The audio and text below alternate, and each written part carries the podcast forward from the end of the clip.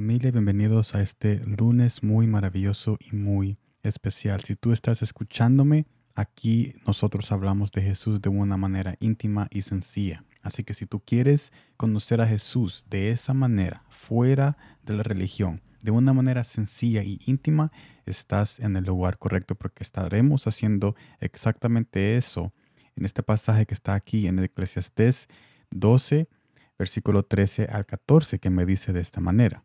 El fin de este asunto es que ya se ha escuchado todo. Teme, pues, a Dios y cumple sus mandamientos, porque esto es todo para el hombre.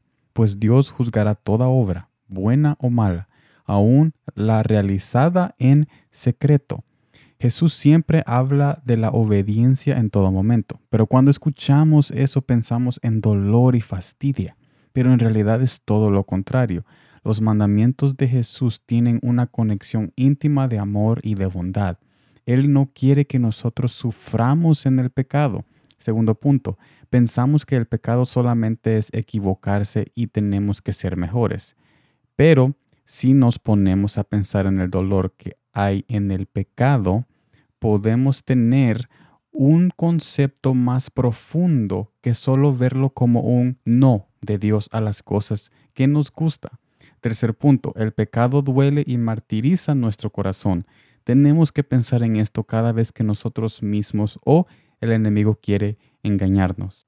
Pero en Jesús podemos encontrar un descanso cuando le obedecemos. Cuando obedecemos a los mandamientos de Jesús, podemos encontrar un descanso para nuestra familia, para nuestro corazón y para nuestros conyugales.